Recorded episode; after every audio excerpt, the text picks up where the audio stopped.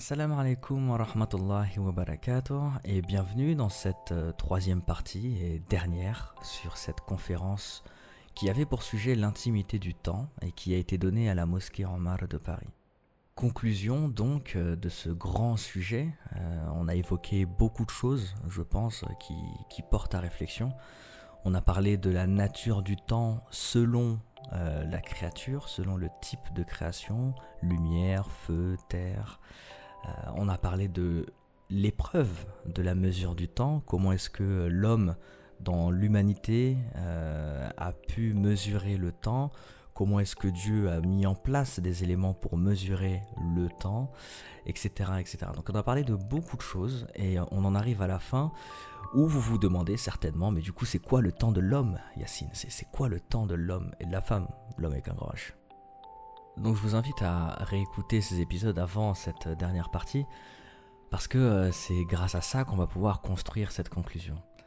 Ce qu'on a pu voir, c'est que finalement, il y a un conflit entre ce qui est naturel et ce qui est artificiel.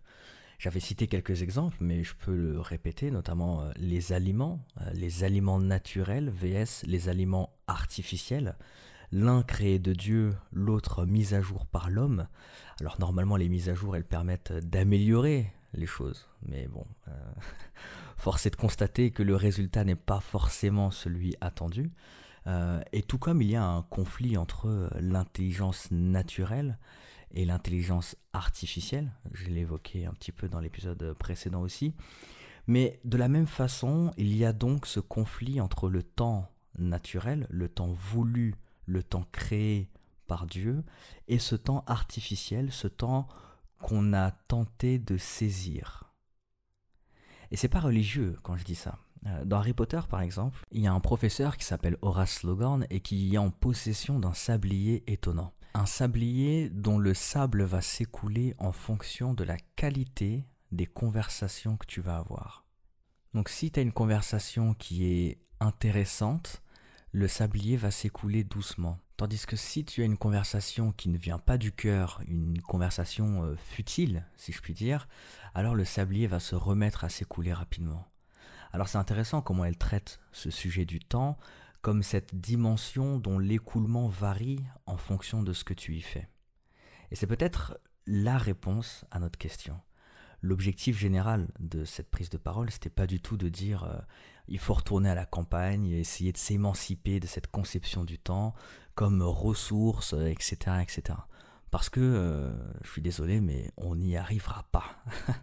je pense pas que ce soit possible, pour le coup. Pourquoi? Je vais vous raconter une petite histoire euh, qui est connue de tous, je pense, tellement elle a marqué notre mémoire collective. C'est celle de Noé et de son fils un homme à qui Dieu révèle de construire une arche car l'ordre du déluge est acté. Il y invite donc à la demande de Dieu un couple de chaque père, pour ne pas dire les animaux, etc., parce que ça c'est encore un autre sujet. Euh, donc il y invite un couple de chaque père ainsi que sa famille, sauf ceux sur qui l'ordre a été prononcé.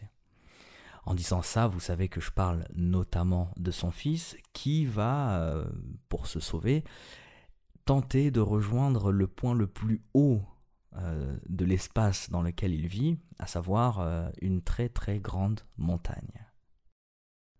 Alors pourquoi est-ce qu'il fait ça? Il fait ça parce que il refuse d'abord de suivre le chemin de son père dans la connaissance, la croyance et la soumission à un Dieu unique, créateur et miséricordieux.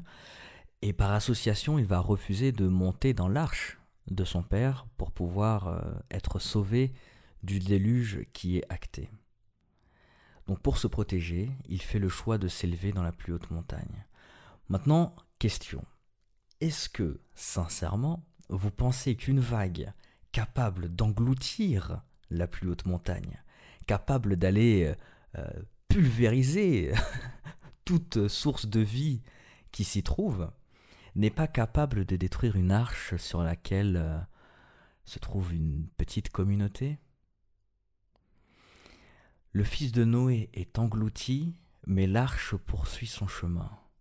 Alors je vous laisse chercher des vidéos sur, sur toutes les plateformes que vous pouvez de bateaux qui se retournent pour moins que ça. C'est pas si compliqué à trouver. Alors qu'est-ce qui a sauvé Noé? Dieu nous dit dans la sourate Al-Mu'minun après A'udhu billahi minash shaitanir rajim Bismillahir rahmanir rahim فإذا استويت أنت ومن معك على الفلك فقل الحمد لله الذي نجانا من القوم الظالمين Et lorsque tu seras installé, toi et ceux qui sont avec toi dans l'arche, dis Louange à Allah qui nous a sauvés du peuple des injustes. وقل ربي أنزلني منزلا مباركا وأنت خير المنزلين Et dis, Seigneur, fais-moi débarquer d'un débarquement béni. Tu es celui qui procure le meilleur débarquement. Alors, qu'est-ce qui a sauvé Noé bah, Ce qui a sauvé Noé, c'est euh, l'invocation, la recherche de miséricorde, de la proximité divine. On y revient, c'est pas l'arche en soi qui le protège, c'est pas une relation de cause à effet. Encore une fois, tout ce sujet, il est autour de ça, la relation de cause à effet dans le temps. Franchement, ça m'étonnerait même pas d'ailleurs que ce soit pas le seul bateau à avoir pris la mer à ce moment-là. Mais dans ces cataclysmes, la seule chose qui préserve, c'est Allah la seule chose qui permet de se protéger, d'être préservé, c'est ce chemin, c'est ce retour vers Dieu. C'est cette proximité de Dieu. Je dirais même cette proximité du naturel, parce que c'est ce à quoi nous appelle notre nature. Et dans notre conception du temps, c'est exactement la même chose. Oui, c'est altéré. Oui, c'est transformé, et le temps ne nous apporte plus beaucoup de choses. En tout cas, on a l'impression qu'il passe sans même qu'on puisse le vivre. Petite parenthèse, est-ce que c'est d'ailleurs pas dans ce sens que Dieu multiplie la récompense des actions de cette communauté, dans notre temps du coup, vu la hauteur pour celui qui, euh, dans un temps de perturbation globale, trouve la force de se lever et d'agir consciemment dans le bien et la connaissance de Dieu? Bref, c'est une parenthèse fermée euh, pour ceux qui connaissent plus euh, le sujet. Donc, on ne peut pas s'en émanciper, vu que de toute façon, tout tourne autour de ça. On a un métier avec des horaires fixes pour certains. On a un téléphone qui nous rappelle à chaque instant ce temps de production. J'ai 10 minutes pour, j'ai 15 minutes pour, ah et là il faut que je fasse. On a des notifications tout le temps il faut que je réponde maintenant. Sinon, il dira, ouais, toi, de toute façon, tu mets trois semaines à répondre, euh, ça sert à rien de te contacter, etc., etc. Le train pour rentrer, pour partir, il est à telle minute. Faut que je speed pour l'avoir. Sans compter ceux qui essayent de nous voler cette dimension. Tu regardes ton fil d'actualité euh, quand, et quand tu reprends conscience, ça fait déjà deux heures que tu es dessus. Ton riz, il est cramé, il te reste cinq minutes avant le marée. Bref, c'est la catastrophe. Donc celui qui me demande comment retrouver notre temps, je lui dirais euh, d'abord et surtout de se tourner vers Dieu et de chercher refuge auprès de lui. Mais pour les plus curieux, j'ai peut-être une piste euh, et vous me direz ce que vous en pensez. Le postulat, il est simple. Tout le monde va mourir, même les anges. Dieu nous dit dans son Coran, toute âme goûtera la mort. Alors pourquoi est-ce que Iblis, pourquoi est-ce que le diable maudit soit-il, ne peut pas les tenter par l'éternité Pourquoi est-ce qu'il ne peut pas faire dévier les anges? Alors la réponse basique, évidemment, c'est que par nature, un ange ne transgresse pas. Ils n'ont pas le choix, ils n'ont pas de libre arbitre. Mais ce que ça veut dire aussi, c'est qu'ils ont donc l'intime conviction de leur mission de vie, et qu'ils ne vivront pas plus longtemps que le temps de cette mission. Ils savent les raisons de leur existence. Et pour abaisser ça aux hommes, je peux vous dire que Allah n'a pas laissé son prophète, n'a pas laissé ses prophètes au-delà des missions qu'ils ont eu à mener sur terre. Une fois que le message est transmis, c'est terminé. Ils n'ont plus vocation à continuer d'être en vie sur terre vu que ce qu'ils ont à apporter a été apporté. Alors l'une des clés pour retrouver l'intimité de son temps serait peut-être de comprendre sa propre mission sur Terre. Et là je ne parle pas d'adoration euh, purement rituelle, à savoir euh, Dieu nous a créés pour qu'on l'adore. C'est autre chose. Et je ne parle pas de ça. Je parle de toi sincèrement, qu'est-ce que tu veux apporter au monde? Qu'est-ce que tu veux comprendre de son fonctionnement?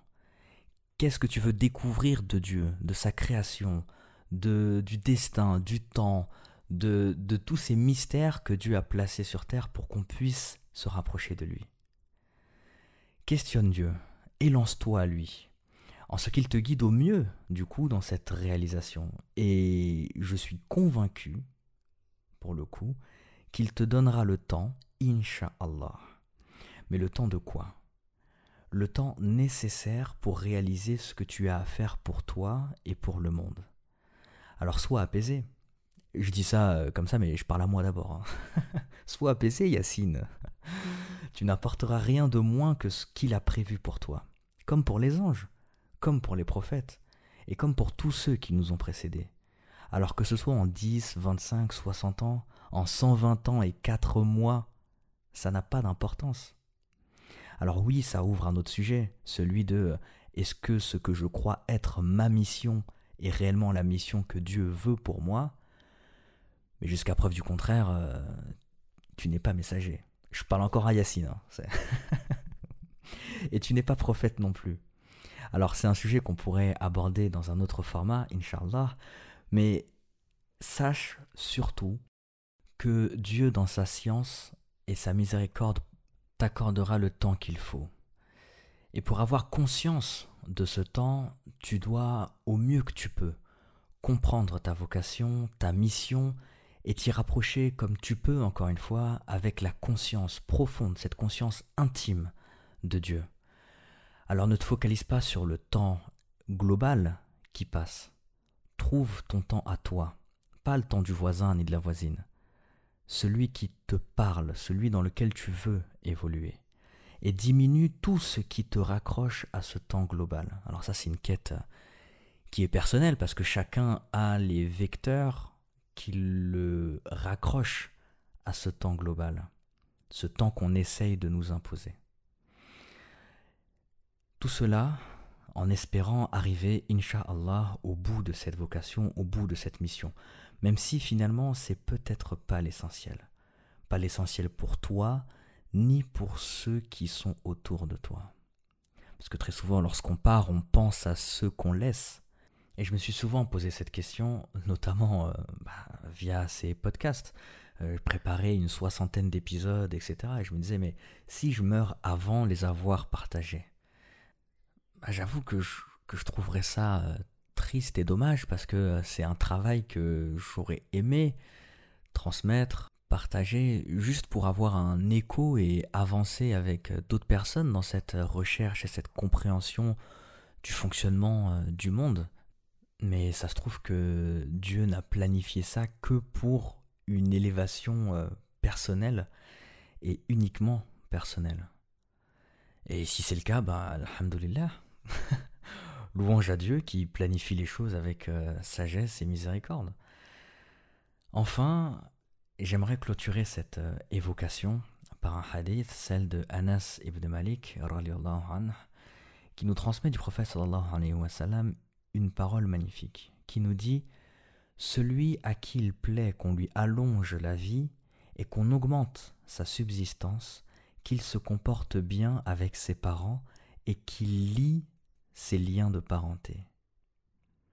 Alors je précise évidemment euh, qu'on parle d'une famille normale. Hein. Comme on dit, ce n'est pas parce que tes parents sont pyromanes que tu deviendras pompier. Euh, oui, c'est moi qui l'ai inventé. Euh, ce, que je voulais dire, c'est que si tes parents mettent le feu tout le temps, c'est pas à toi d'éteindre le feu tout le temps. De la même façon que si tes enfants mettent le feu tout le temps, c'est pas forcément à toi d'éteindre le feu tout le temps. Bref, mais c'est important à dire parce que ce hadith, il est très souvent euh, cité et il y a des personnes qui vivent des, choses extrêmement compliquées et qui vivent dans une dissociation euh, psychologique euh, carrément parce que d'un côté on leur dit oui mais tu dois tenir le lien et de l'autre ouais mais moi je vis ça donc Bref, je ne vais pas m'étendre sur le sujet. Ce hadith parle évidemment d'une famille euh, normale. Et dans ce sens, c'est un hadith qui est magnifique parce qu'il sous-entend que Dieu allonge ta vie dans ce que tu continueras à prendre soin de tes parents. Donc en prenant soin de tes parents, Dieu allonge ta vie et vu que ta vie s'allonge, tu continues de prendre soin de tes parents. Et vous voyez que ça fait un peu écho à ce que je disais tout à l'heure par rapport à la mission de vie ou en tout cas à ces choses qui permettent d'être dans un temps différent. Alors je dis pas que toutes les missions allongent la vie. Peut-être que toi, ta mission, euh, c'est de trouver la meilleure recette du banofi. Je euh, je suis pas certain que ce soit quelque chose qui allonge ta vie. Après, Allahu A'lam, euh, ça, ça fait partie de la science de Dieu. Mais dans tous les cas, être conscient de la mission que l'on veut mener sur Terre, de faire chaque action qui nous y mène dans une conscience et une proximité de Dieu, participe forcément de l'intimité du temps, ou en tout cas de rendre intime ce temps que Dieu nous donne et qui nous écarte du temps que certains essayent de nous imposer. Alors que Dieu bénisse nos parents, évidemment, à ceux qui nous apportent le bien et nous font vivre, nous font ressentir la lumière de Dieu. Quant à moi, j'espère qu'Allah me laissera sur terre le temps suffisant pour le connaître du mieux que je peux. Nos pensées, nos invocations, évidemment pour euh, nos défunts, ceux à qui euh, Dieu a choisi euh, d'élever vers lui avant nous, qu'il leur fasse miséricorde, les agrée, qu'il leur pardonne et les purifie, et qu'il nous permette à nous, à tous, de le rejoindre dans les meilleures des conditions car il est certes vraiment le clément, le tout miséricordieux. Assalamu alaikum wa rahmatullahi wa barakatuh.